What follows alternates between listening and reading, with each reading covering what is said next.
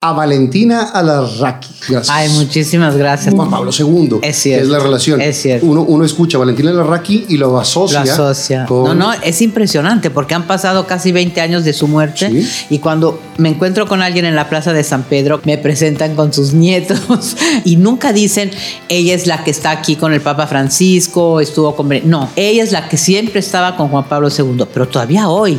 Hasta la fecha. Es una cosa impresionante que a mí me impacta. Me acerqué al Papa con el micrófono, el sombrero y todo. Nunca un periodista le habría hecho una pregunta al Papa. Eso no existía del Papa Francisco porque él ha revolucionado la comunicación en el Vaticano. Él se maneja solo y él tramita las entrevistas, tú le escribes, él dice sí, no, dependiendo si le llegas o no le llegas. Y su oficina de prensa la mayor parte de las veces desconoce que el Papa va a dar esa entrevista. Viva Aerobús. La Matriarca Antojería. Moreno Diesel. Tu solución en autopartes. Chocolate Muebles. Las Malvinas. Gasolín.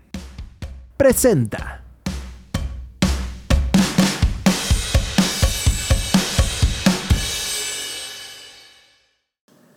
Y el día de hoy Fernando Lozano presenta a Valentina Alarraqui. Me siento contento, honrado, feliz de, recibir a alguien que yo, pues es parte de mi vida desde, chavito, escucharla todas las noches, porque mi padre era fan de 24 horas. Entonces, siempre veíamos, cuando había una televisión en la casa, nos juntábamos todos. Y tenerla aquí es un orgullo. Gracias. Ay, muchísimas gracias. El orgullo es mío. ¿No es cansado siempre hablar de lo mismo? Ay, mira, yo creo que siempre cuando cuentas algo, siempre hay algo nuevo. O siempre le puedes poner un matiz como diferente. Digamos que no me ha aburrido si esa es la pregunta. Sí, porque, porque todas las entrevistas que, eh, vemos de, Valentina siempre van dirigidas hacia Juan Pablo II. Es cierto. es la relación. Es cierto. Uno, uno escucha a Valentina Larraqui y lo asocia. Lo asocia. No, no, es impresionante porque han pasado casi 20 años de su muerte y cuando me encuentro con alguien en la plaza de San Pedro, que por lo general son mamás o abuelas o tías, me presentan con sus nietos, eh, sobrinos o hijos, y, nunca dicen, ella es la que está aquí con el Papa Francisco, estuvo con... No, dice, o con el Papa Benedicto, no, ella es la que siempre estaba con Juan Pablo II, pero todavía hoy. Hasta la Es una cosa que a mí me impacta. Eh, como le platicaba hace rato, soy sobrino de María Victoria Llamas, hijo de la Tucita. Mi mamá hace la película con Pedro Infante de niña y toda su vida le preguntaron por esa película. y mi mamá decía un momento, soy mucho más que esa película, soy mucho más que eso, pero la gente está interesada en esa partecita. Pero a mí sí a mí me interesa conocer la otra parte de, Valentina. ¿Nace en dónde? En la Ciudad de México. Eh, ¿En qué colonia vivían? Eh, en el Pedregal. Mi mamá era italiana, mi papá mexicano, mi papá judío, mi mamá católica y mi los papás de mi papá venían de Turquía, de Izmir. ¿Y con qué religión crece? Con la católica, porque mi papá eh, y mi mamá se divorciaron cuando yo era muy pequeña, de dos años y medio. Entonces, ya de por sí mi mamá me, había hecho bautizar. Y luego, pues seguí con la, la, religión católica. ¿A qué jugaba de chiquita? Pues la verdad, era una niña nada simpática. Me llamaban la suegra. Siempre muy seria. No, no hay ninguna foto de mi infancia en la que sonría y nada sociable eh, me gustaba leer, no jugaba con las muñecas, muchos libros, me gustaba escribir, escribía cuentos ya de chiquitita en la escuela.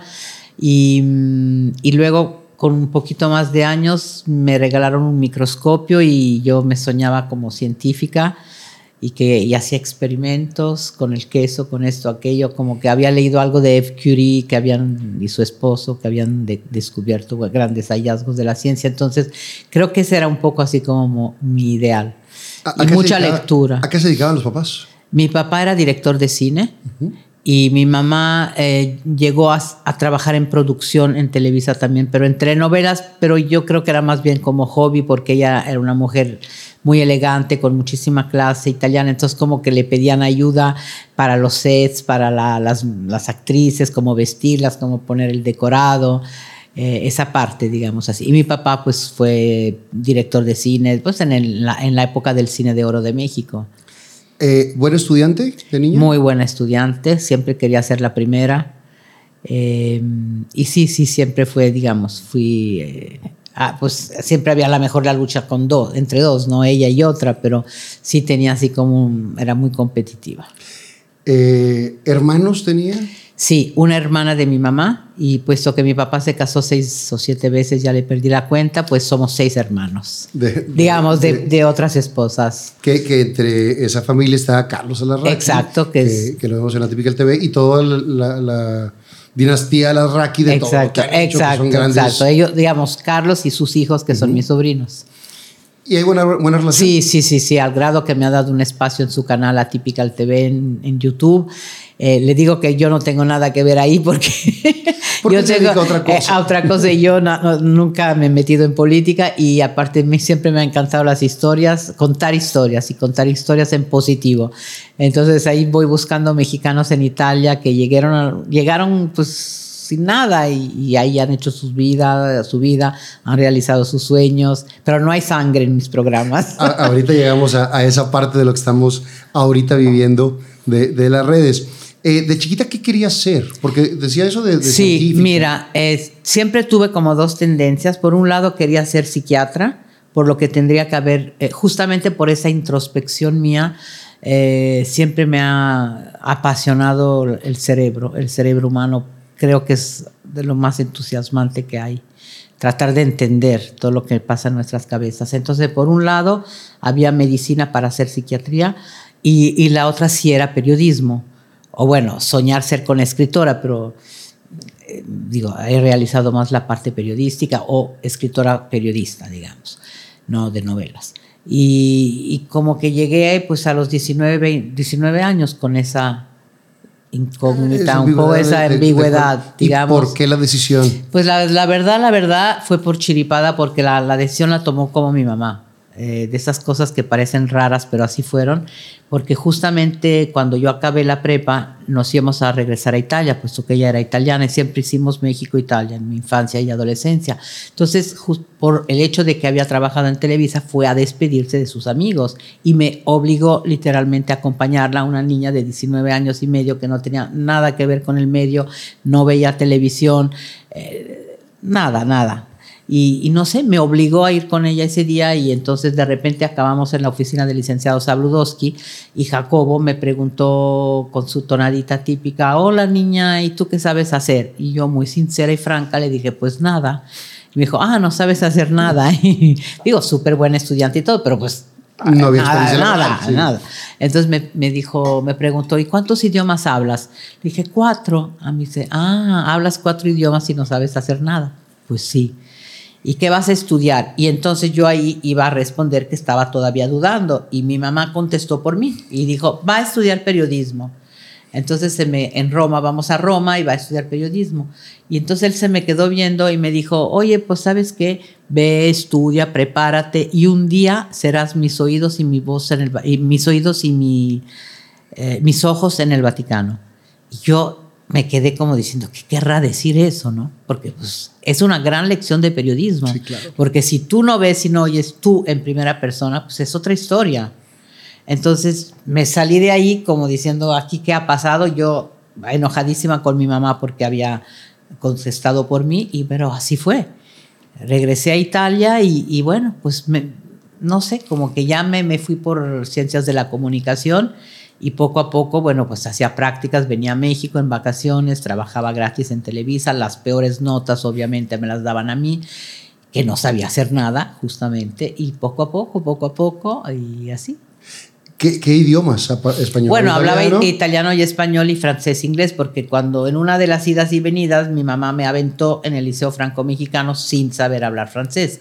Entonces tuve que estudiar como loca para alcanzar el nivel y, mi mamá aseguró le aseguró al director que al final del año, del primer año, me iban a dar un premio especial de francés y sí me lo dieron, pero gracias, e iba a la escuela, iba a la Alianza Francesa, tenía profesora privada, estudiaba hasta las 12 de la noche y me despertaba a las 5, pues así, ¿quién no? Eh, ¿Exigente su mamá? Sí, conmigo es que yo creo, mi mamá, si veía que yo no tomaba 10, si tomaba 9, se enojaba. Si mi hermana le daban 6, la felicitaba. Yo decía, a ver, ¿dónde está ese equilibrio? ¿Dónde está? Y me decía, no, porque yo sé que tú puedes tomar 10. Entonces, ¿para qué 9? Entonces yo crecí un poco con, con esa idea y me volví muy exigente también conmigo misma. Se mete a la carrera de periodismo y empieza con estos... Eh, pequeñas pequeñas notas. Eh. ¿Y cuándo ya empieza la responsabilidad fuerte? La responsabilidad fuerte inicia en 78 porque, bueno, primero hubo un caso político muy sonado de un secuestro de un líder de la democracia cristiana, que era el principal partido en ese momento en Italia, como diríamos el PRI, por decirte algo, durante décadas, y secuestraron a este líder y, y, las Brigadas Rojas, que era el grupo terrorista de ese momento, pues al final de dos, tres, dos meses y algo de secuestro lo mata. Entonces, bueno, esa fue como la primera nota importante. Y luego en el agosto del 78, pues la muerte del Papa Pablo VI, VI la, la elección de Juan Pablo I, la muerte de Juan Pablo I y luego Juan Pablo II. Pero para esa época yo tenía un boleto para regresar a México el 10 de agosto del 78, definitivamente. Ya para regresar. Para regresar iba a tener un lugar de reportero en Televisa.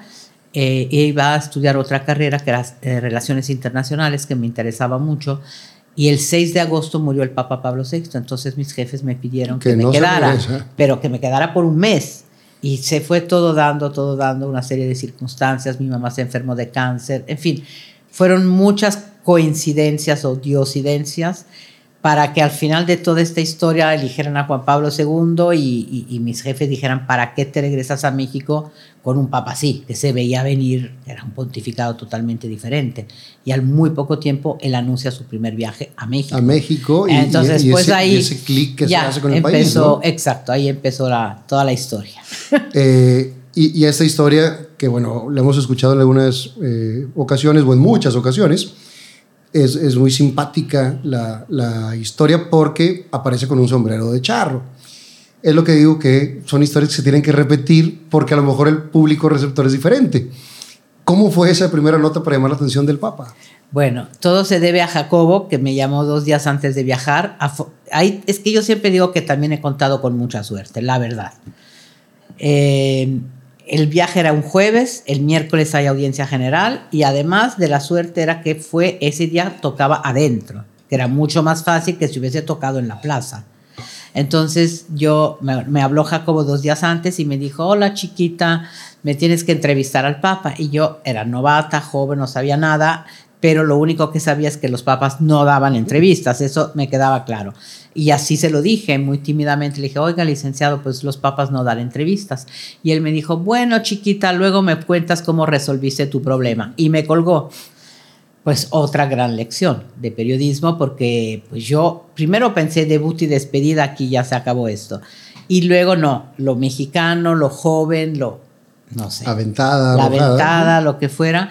Eh, ya me, olvidé de mi timidez de, de la adolescencia, de la infancia y entonces, pues lo único que se me ocurrió es que un amigo tenía un sombrero de charro y yo sabía cómo estaba la, la aula de las audiencias, que había unas plantas a, la izquierda y a la derecha.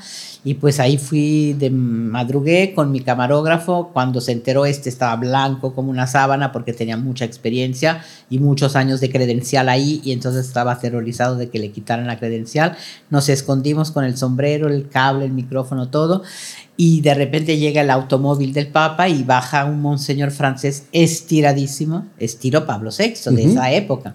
Y me mira, yo empiezo a salir del escondite y me mira horrorizado y con tono de telenovela dijo, ¿hasta dónde hemos llegado? Pero así como para matarme.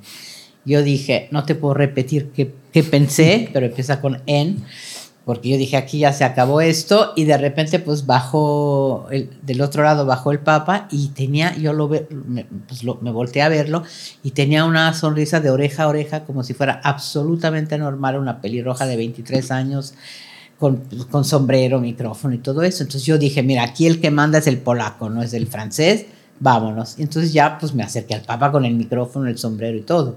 No fue de Pulitzer ni mucho menos, digo, dos tonterías. No, pero bueno. Pero es el. Pero era. Y la bendición antes de que. Para México, antes de viajar. De, una tontería total y absoluta. Pero bueno. Pero hace que los, los ojos. Pero claro, él. ya primero me identifica, ya desde ahí, como está loca.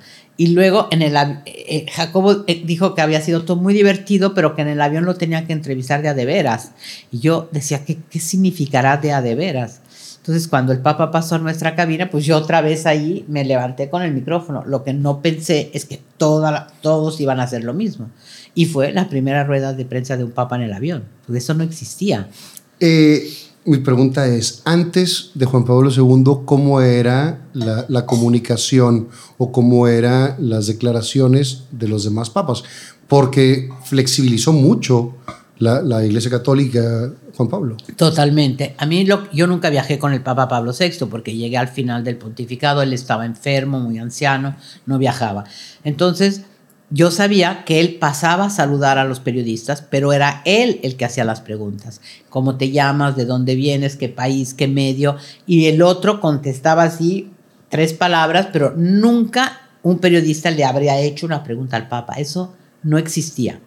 Entonces yo creo que fue un poco mi imprudencia, mi juventud, eh, mi ignorancia del protocolo. Digamos, sabía que se hacía, se hacía así, pero bueno, pues superé todo eso con el hecho de que tu jefe te pide y yo entendí ahí que pues que es que cuando te piden es que sí. A ver, lo peor que puede suceder, tú lo intentas, lo peor que puede suceder es, que un no. Y, y, y en el mejor de los casos pues logras algo. Y eso fue fue una gran lección. Pero es evidente que a mí me tocó por chiripada abrir este camino, pero es porque Juan Pablo II era así. Y se prestó. Él quería ese tipo de comunicación. Si no, ya ver, yo con el Papa Benedicto XVI, si hubiese sido el Papa Benedicto XVI que tiene que ir a México, nunca se me habría ocurrido el sombrero, ni, ni, ni hacer todo eso, porque es que yo veía que no. Que no, manera, que no era, no era, no era ese el camino. Eh, yo soy de la idea que Juan Pablo era un ser mágico porque con la pura sonrisa enamoraba, no importaba la religión, no, no importaba, porque era un hombre de amor y eso lo, lo, transmitía. En vivo, ¿cómo se sentía su no, energía? No, impresionante. ¿Sabes qué era? Por un lado, este carisma impresionante, como tú dices, como magia. Yo diría que era como este un gran misticismo, porque era un polaco, el uh -huh. misticismo polaco es muy especial y al mismo tiempo era muy humano, muy cálido, sencillo para lo que eran los papas, digamos así. Entonces yo creo que la combinación de estos factores hacía que pues causaba una, una, impresión enorme. Todas las personas con las que yo he hablado que han estado en algún recorrido, aunque y que le haya pasado aunque tres segundos, todos te dicen es que me miró a mí, me bendijo a mí, me miró a mí y yo vi como una gran luz o me puse a llorar por, por la emoción, por el impacto. Entonces sí, era una figura que causaba eso. Y, y en los recorridos había judíos y había de, de, otras religiones, ¿no? Justamente porque sí impactaba este, esta combinación, ¿no? Y más como periodista, imagínate, pues un liderazgo de... Era un hombre que iba haciendo historia por, por el mundo. Y tú como periodista decías, wow, es que estoy, en este momento soy testigo de la historia, pero historia verdadera. Y, y además se convierte en un papa viajero. Porque Por hizo, México. Hizo, hizo muchísimas. 104 eh, viajes. De los cuales, ¿en cuántos 100. estuvo? Yo 100. ¡Wow! Solamente cuatro no. Sí, porque estaba embarazada. Cuando ya llegaba al sexto mes de embarazo, no, no me dejaban manera. subir porque decían que era muy ocurrente y que no fuera a dar, hacer que diera luz en el avión. había, había otra historia también. Exacto, que otra es, muy exclusiva simpática, por ahí. Que, que cuando iba a pedir palabras del Papa, le decía, es que no se puede, no se, me voy a tirar del avión. Me voy a tirar del avión. Siempre les decía eso. Entonces el secretario al final me decía, no, yo no te quiero cargar en mi conciencia, así que pasa un rato. eh, ¿Se empieza a generar un, un vínculo ya personal con, con, Juan Pablo? Mira, no, a ver, yo creo que sí, pero no te puedo decir de, de, a ver, yo no iba a tomar café con él ni galletas como la gente podría pensar. No se crea el vínculo porque yo no me di cuenta, me di cuenta después de muchísimos años, 10, 15 o más. Se genera esto que para los mexicanos yo era la mexicana más cercana a Juan Pablo II. Para él, que se había enamorado de México, yo era la mexicana más cercana. La mexicana que la, lo seguía por todas partes. Y no había Eran otra los, los ni lazos otra. que tenía. Exacto. Entonces, para él, yo era como la, la, certeza de que México lo seguía en todos los viajes y en, todo, y en todas partes. Y para los mexicanos, pues yo era la, la, mexicana más cercana a él. Entonces, si él me acariciaba el pelo, o me hacía así, o me decía México, México, Valentina, pues para ellos, eh, para los mexicanos era como decir, guay, me, me, lo hizo a mí. ¿No? Yo estoy ahí yo también. Entonces, ese era el, el, vínculo, digamos así. Más cuando yo empecé, no había mujeres. Había dos mujeres, yo y otra compañera. La otra compañera española tenía 20 años más que yo. Entonces, claro, éramos dos y había 60 hombres o más hombres. Entonces, también para él fue mucho más fácil identificarme. A las dos y más con el sombrero y, la pelirroja y joven y, el sombrero y todo eso. Y México que pues lo, lo enamoró, ¿no? Entonces, yo por eso digo que sí fui muy suertuda. Porque si el Papa no decide que México sea su primer viaje y yo, o por alguna razón yo no me subo a ese vuelo, ¿no? pues, ese pues igual toda la historia habría Hubiera cambiado, cambiado, diferente. Pero todo sucede por algo y los tiempos de Dios son perfectos. Pues Durante esa vida que crece como católica, ¿se vivía eh, espiritualidad en la casa? ¿Iban a misa o simplemente era católica por nacimiento? Fuimos católicos de nacimiento más que practicantes. Eh, pero, pero yo creo que la, él influyó en el hecho de que nos volvimos más por el hecho de que todo había como todo siempre estaba relacionado. Cuando yo me casé, me casé cuando ya, pues, eh, ya estaba él y mis hijas y todo, entonces todo iba relacionado. Eh, mi marido, por ejemplo, cuando yo salía de viaje, sentaba a las niñas frente a la tele y les decía, no se preocupen que se fue con el nono, con el abuelo, como para que ellas no sintieran esta Obviamente espero que nunca hayan ido a la escuela a decir que el Papa era su abuelo, porque si no hay... creo que no, exacto, creo que nunca dijeron eso afortunadamente. Pero si yo no estaba en la casa y ellas contestaban el teléfono, decían, mi mamá no está, está con el Papa. Todo era, giraba alrededor de eso y no era cierto. Igual yo estaba en el salón o en el súper o en el gimnasio, ¿no? Pero para ellas es que si no estaba con ellas, estaba con el Papa. Entonces, claro, eso y, el día que muere, obviamente, pues era como alguien de la familia. totalmente cercano, con esa relación de 100 viajes, Exacto. Eh, de cubrir todas las giras y de que en cada lugar que llegaba, independientemente de la eh, religiosidad de cada lugar, porque hasta en Cuba. Sí, bueno, fue histórico. Un, histórico.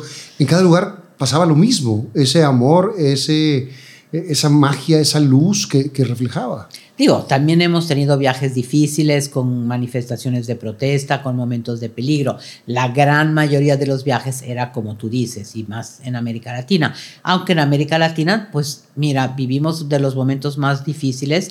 Por ejemplo, en El Salvador, cuando estaba dando una misa y él estaba el movimiento sandinista, y, este, y pues ah, hicieron todo un... Eh, juego con los micrófonos para que no se escuchara al Papa y se escucharan los gritos de, de la multitud que querían pidiendo por la paz y el Papa interrumpió la misa como muy enojado porque para él era como la profanación de la, de la misa y se agarró del pastoral y empezó a gritar la iglesia también quiere la paz, en fin, o en Chile con la oposición a Pinochet y él vio a la oposición a pesar de que Pinochet pues no, no quería, situaciones complicadas, ¿no? O en países del, del norte de Europa también. Pero bueno, la gran mayoría era así, era lo que tú dices, pues estas multitudes impresionantes y esta, esta conexión con la gente, ¿no? ¿Le toca cuando el atentado? Sí, claro.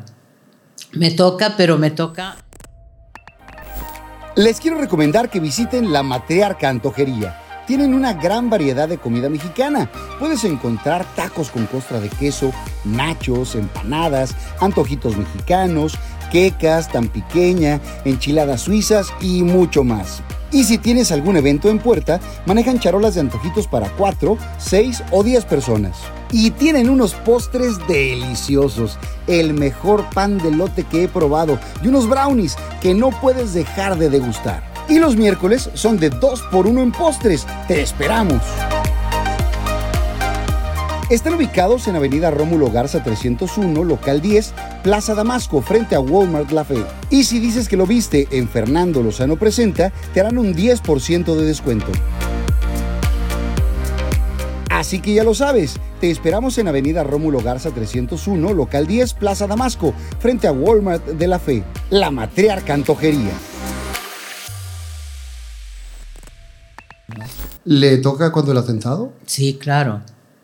Me toca, pero me toca yendo hacia la oficina y era mayo, era el 13 de mayo y mi hermana, vivíamos en Roma, bueno, en ese momento ya también, y me dijo, oye, es que está empezando el calor, me quiero comprar unas sandalias.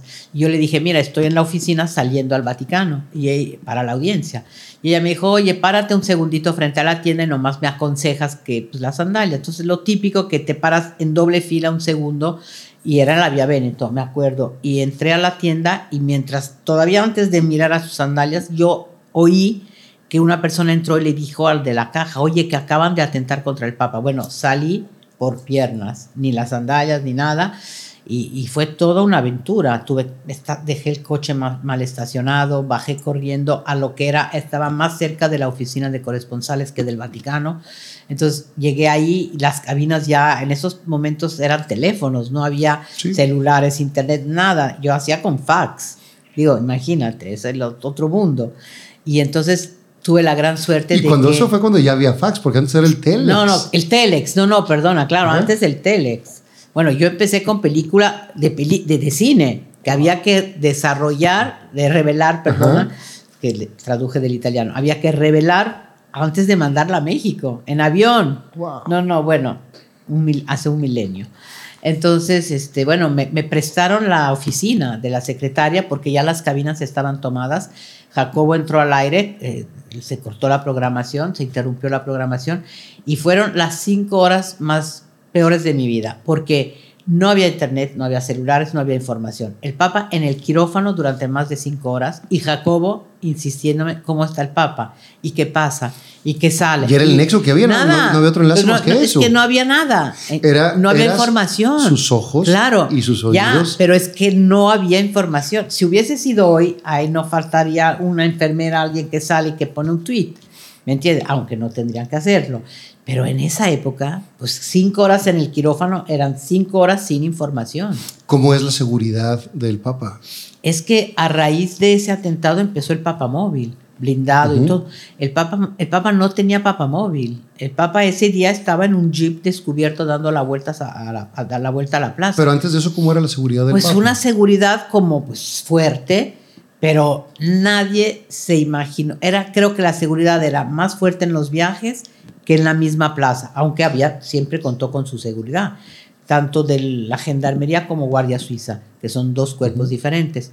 Pero en la plaza de San Pedro yo creo que nadie se habría imaginado que atentarían en su casa contra él. Igual en un país difícil, con broncas, sí, pero ahí fue como, wow, atentan contra el Papa. El Papa es una persona vulnerable y en su propia casa. Creo que esos fueron los, el shock ¿Cómo, era la sensación? ¿Qué se sentía? No, terrible, porque no sabías si estaba vivo, si estaba muerto, qué estaba pasando. Cinco horas son muchas, muchas. Y, Hasta que ya salió el primer parte diciendo que, que, sí, que lo habían operado, le habían extirpado muchísimo del intestino y, y, que le habían dado la extrema unción, porque aparte no fue fácil porque se, descompuso la ambulancia, se descompuso la sirena de la ambulancia, se metieron en sentido contrario. Primero fueron a un hospital cerca del Vaticano, luego entendieron que tenían que ir al hospital Gemelli en el décimo piso que era, estaba reservado para el Papa. Eh, lo llevaron directamente al décimo piso en lugar de llevarlo al quirófano, perdieron más tiempo. La primera em, transfusión de sangre no era de su sangre. En fin, hubo como 10.000 problemas antes de que pudieran intervenirlo.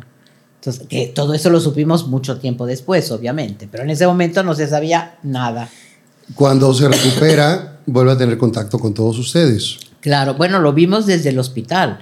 Por primera vez vimos a un papa en el hospital, una voz muy leve, así muy bajita, eh, dando el ángelus del domingo y perdonando al atentador.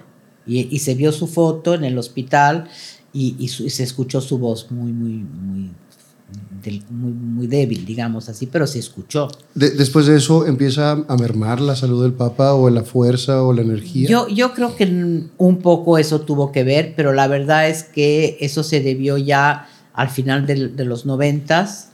Eh, al Parkinson, cuando ya pues apareció el Parkinson, ahí fue, empezó, digamos, toda la, pues ya la, el declive, digamos, ya a mermarse su salud de una forma muy importante. ¿Cuándo decía hacer el primer libro del papá? Mira, el primer libro lo escribí en el 90, en ocasión del segundo viaje de Juan Pablo II a México, y se llamó eh, Juan Pablo II, Viajero de Dios.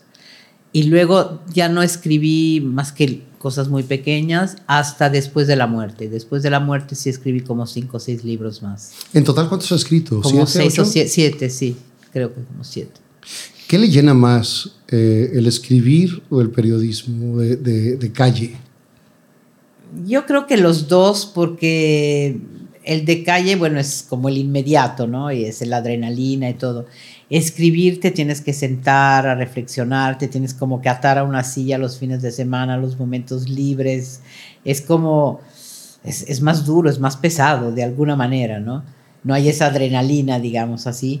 Y, bueno, mi sueño en realidad sería escribir una novela, pero no me siento como capacitada, entonces digo, pues voy a tomar algún curso, me metí a uno eh, y siento que, que, hay que, ahí sí hay como, como, que vencerle el miedo, ¿no? Y decir, bueno, un día tendría que empezar a escribir y luego a ver qué pasa, ¿no? Pero más miedo de agarrar un sombrero y aventarse. No, yo sé, yo sé. Y todo el mundo me dice, bueno, pero si has escrito toda tu vida, ¿por qué no sabrías escribir una novela? pero es que es muy diferente una novela a algo relacionado, una novela periodística, no novela, un libro periodístico, ¿no?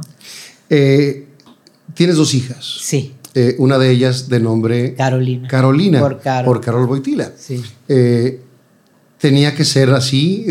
pues sabes qué pasa que parte de mi vida. cuando me embaracé todo el mundo me, me hacía guapa, me decía, ay, pues si nace será o Carol, Carolina, Juan Pablo, Carola. Entonces como que bueno, y ya para eso pues era el 91, ya tenía pues bastantes años siguiendo día y noche a Juan Pablo II, entonces sí había esta, también esta cosa de cariño, digamos, y, y sí, la verdad me salió muy, muy natural.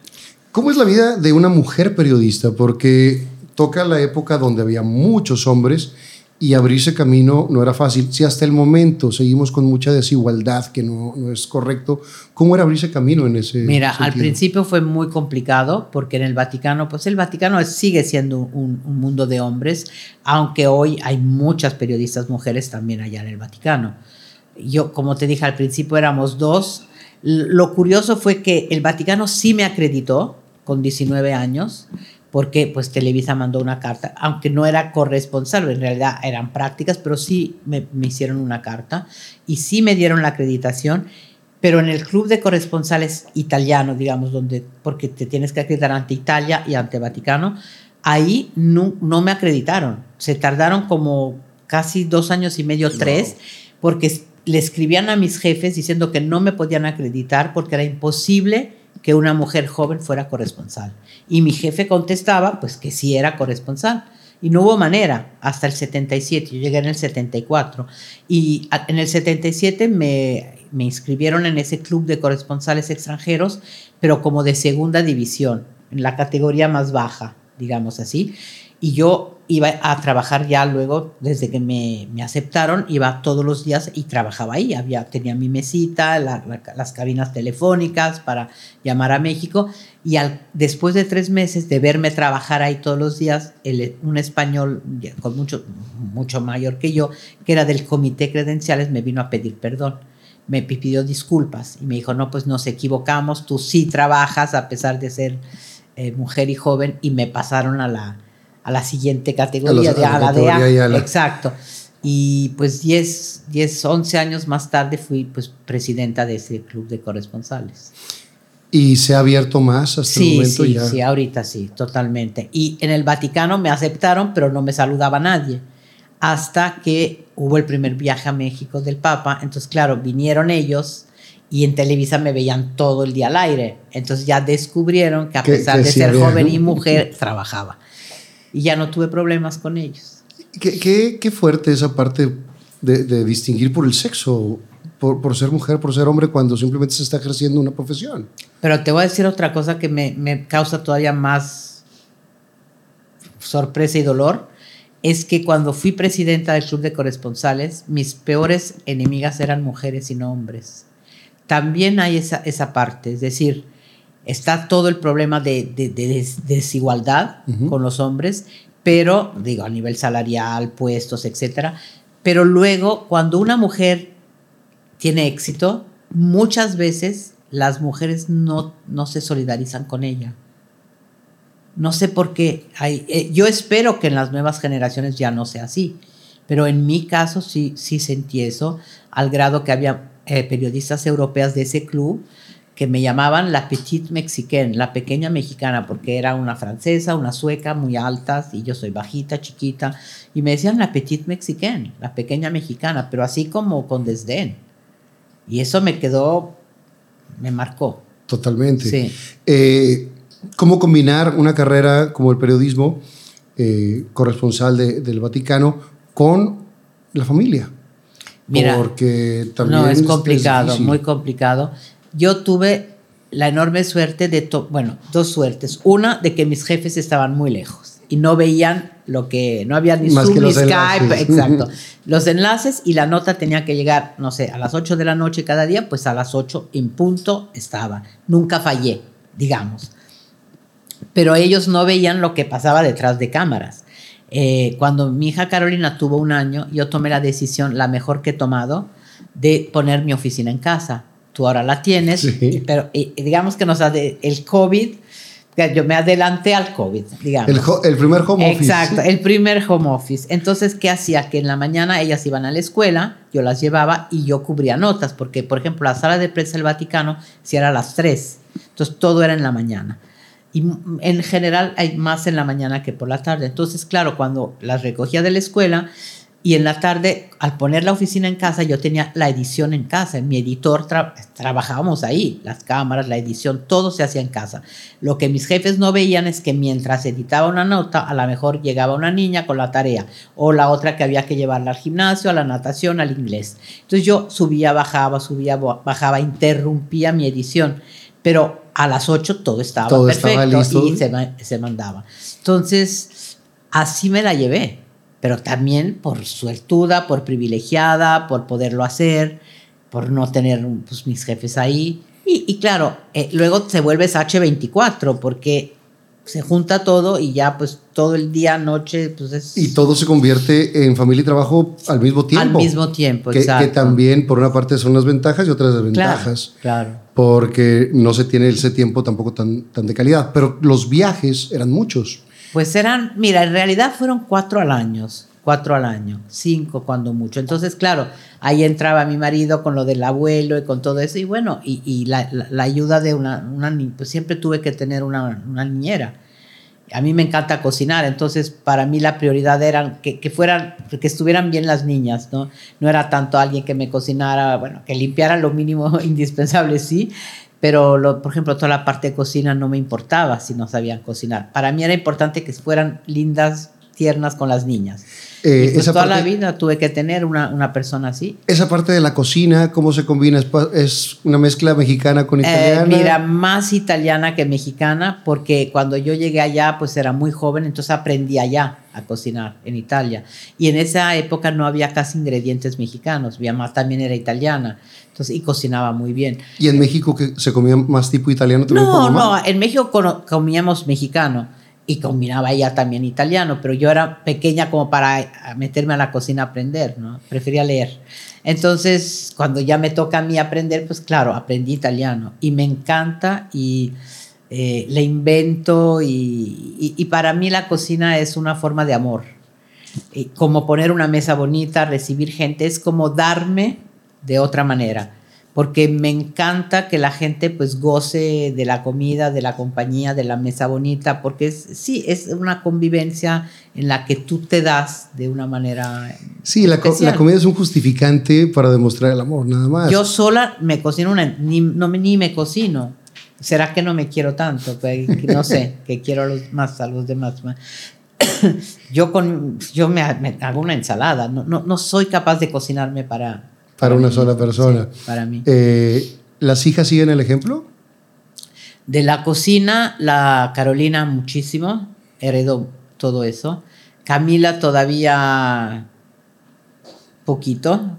Igual un día este, lo, lo, saca y lo descubre, ¿no? ¿Y siguieron la parte del periodismo? No, ninguna de las dos. Creo que Carolina lo habría podido hacer porque le, le salía bastante natural y también tiene mucha soltura y mucha facilidad de comunicación.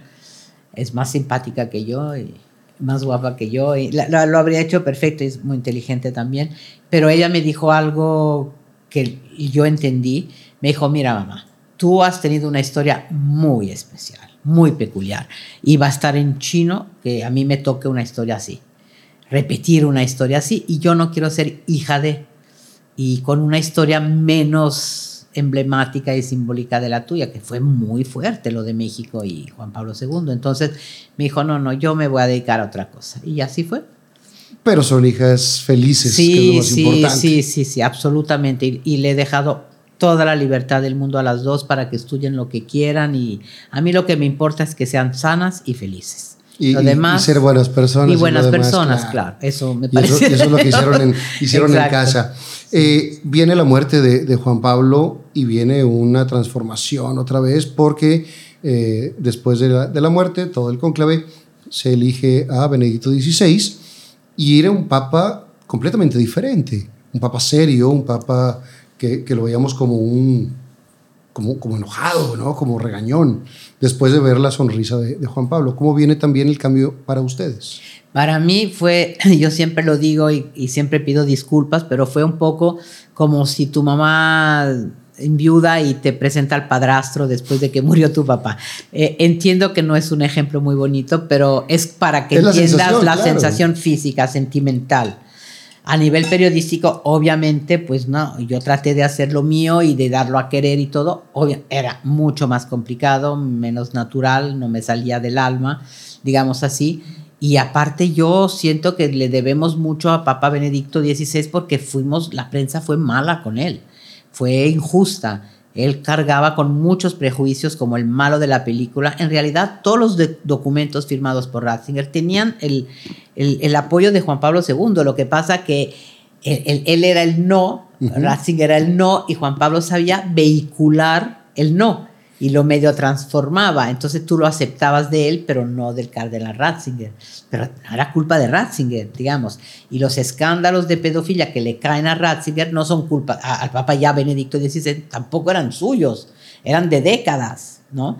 Entonces creo que tuvo muy mala prensa, fuimos injustos y sobre todo, bueno, él pagó el precio de venir después de Juan Pablo II, que para cualquiera habría sido muy complicado. Sí, le tocó, le tocó la papa Pero caliente. lo sabía, lo sabía porque él idolatraba, digamos, realmente tenía un amor y una, una admiración por Juan Pablo II impresionante. Y después de esto viene el Papa Francisco, que viene otra vez a refrescar. Yo digo que fue como una olla de presión eh, eh, después del pontificado de Benito XVI, como que destapas la olla y que sale el Papa Francisco, ¿no? Fue como una nueva primavera y volver, digamos, a un hombre pues con carisma, simpático, muy sencillo, muy campechano, como diríamos uh -huh. nosotros, y, y, ahí tuve otra suerte. Primero latinoamericano. latinoamericano, el primer latinoamericano, primer Francisco, y, y, yo tuve otra gran suerte, que te digo que soy suertuda, porque con Juan Pablo era la Benjamina, por ser joven y mujer, ¿no?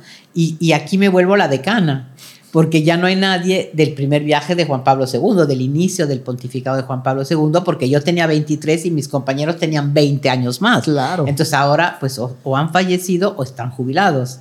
Entonces, pues me tocó a través, de, por ser la decana y el mismo idioma y también pues sin ningún protocolo yo, pues eh, logramos tener una muy buena relación también humana, personal. Y da, y da una entrevista. La primera entrevista a televisión y me ha dado otras dos. Y luego pues me celebró mi cumpleaños en el avión con un pastel que nunca se había dado en un avión. ¿Cómo, cómo fue esta, esta entrevista? ¿Cómo se logra? Eh, pues mira, el ¿Es, papá... ¿Es, más por insistencia de, de, ustedes o él elige? No, no, no, no, no, no. La verdad fue, pues, a, al Papa Francisco le tienes que llegar al corazón. Entonces, no, si pides las entrevistas a nivel oficial, es decir, tu empresa que pide la entrevista, puede que diga sí, pueda que diga no. Casi más no que sí, independientemente de la empresa. Entonces ahí le tienes que entrar tú, digamos, como con el factor humano y escribirle como una carta personal que le llegue por cualquier razón, por cualquier motivo. Y entonces, digamos que creo que a través de esa relación que se fue tejiendo, pues logré, digamos, tocar alguna cuerda sensible del Papa Francisco, porque él ha revolucionado eh, la comunicación en el Vaticano. Él se maneja solo y él tramita las entrevistas, tú le escribes, él dice sí, no, dependiendo si le llegas o no le llegas o pues, si considera necesario hacer esa entrevista o no. Y su oficina de prensa la mayor parte de las veces desconoce que el Papa va a dar esa entrevista y se entera hasta después de que sale. Wow. Entonces, también otra revolución de la comunicación. Le ha tocado un cambio desde ¿Quién fue el primero con el que estuvo? Pablo VI, bueno, pero no lo traté. Y Juan Pablo I fueron 30. Pero de cómo se manejaba en ese momento el Vaticano a, lo que ha pasado ahora, se ha transformado, se ha revolucionado. Totalmente, totalmente. Y también los medios de comunicación, porque así como se empezó con película revelando en, casa, eh, ahora pues las redes, las redes se, se, ha, se ha hecho todo inmediato. Inmediato, global, virtual eh, no virtual, perdona, viral, eh, yo siento mucha más responsabilidad, sentido de responsabilidad hoy que hace 40, 50 años, porque hace cuatro o cinco décadas tú tenías todo el tiempo del mundo de corroborar fuentes, ver, estudiar, pensar, ¿no? Para hacerlo bien. Ahora, con esto también de las fake news, es impresionante, porque tú no sabes si es verdad, no es verdad, y tienes que reaccionar con mucha rapidez. Y, a veces no, no, tendrías el tiempo ni siquiera de verificar las fuentes. Yo, mira, prefiero perder un scoop a, prefiero manejarme con prudencia. es decir, aunque no, no, no, voy a reaccionar. A ver, cuando muchas veces salió que el Papa Benedicto XVI estaba muerto, que, y yo pues la verdad me llamaban y decían, yo no lo puedo confirmar. Y entonces yo llamaba al Vaticano, el Vaticano me decía, yo no sé nada, entonces automáticamente no te lo confirmaban y yo no lo confirmaba. Es que las redes lo están dando. Mira, pues si tú lo quieres dar, dalo, pero yo no te voy a decir que ha muerto. Porque no me consta. Claro. Y porque el Vaticano me está diciendo que tienen que ver porque no saben. Si no saben, pues es raro que haya muerto. ¿Me entiendes? Por un ejemplo.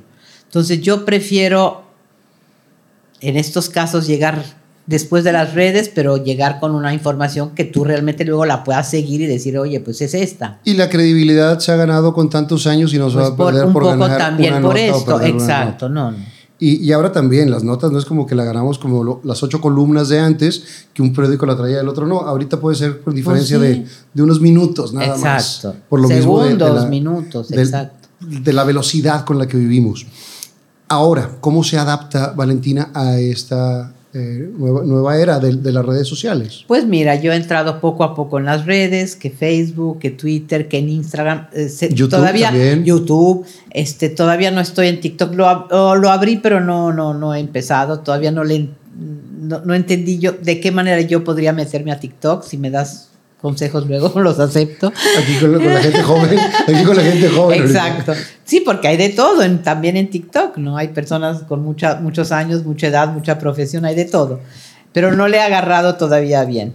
Y, bueno, pues creo que lo que más me ha funcionado a mí es mi página de Facebook. Yo creo que a cada uno nos funciona algo por su público y todo.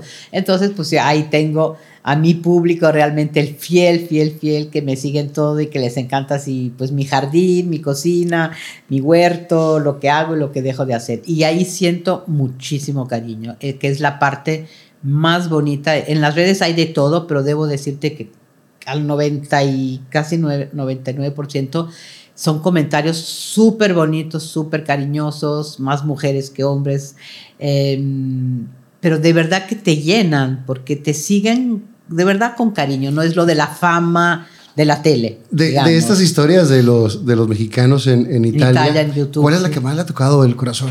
Es que hay muchísimas, porque hay gente que llegó, pues mujeres que llegaron siendo babysitter, nanas, y luego abrieron, se volvieron empresarias.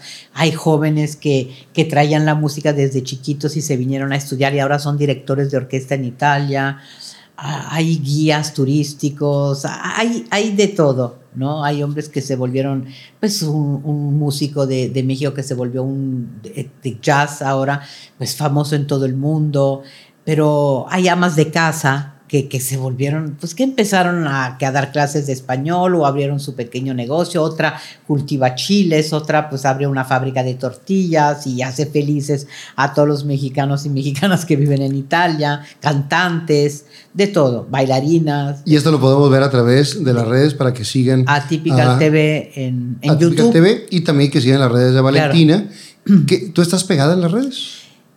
Es, debo decirte que no tengo la continuidad que ha marcado mi persona en, en, el trabajo o en otras cosas, como que a veces me meto mucho y otras veces como que necesito un momento como de estar sola y, y no estar tan apegada. Pero un sí, poco pero sí, sí, sí, sí, continuamente. Antes de las preguntitas que tenemos aquí, vamos a brindar tantito, decimos salud, con Salud agua y con, con té. agua. Perdón, perdón, perdón, perdón la interrupción. Voy a ser muy rápido. Como habrás notado, aquí abajo aparece un nuevo botón que dice unirse. Ese botón sirve para hacerte miembro exclusivo del canal. Dirás, ¿qué gano si me inscribo? Principalmente vas a poder ver los programas completos dos días antes que todos los demás y sin anuncios, videos exclusivos para los miembros y muchas cosas más. Así que dale, clica a ese botón y conviértete en miembro de este canal.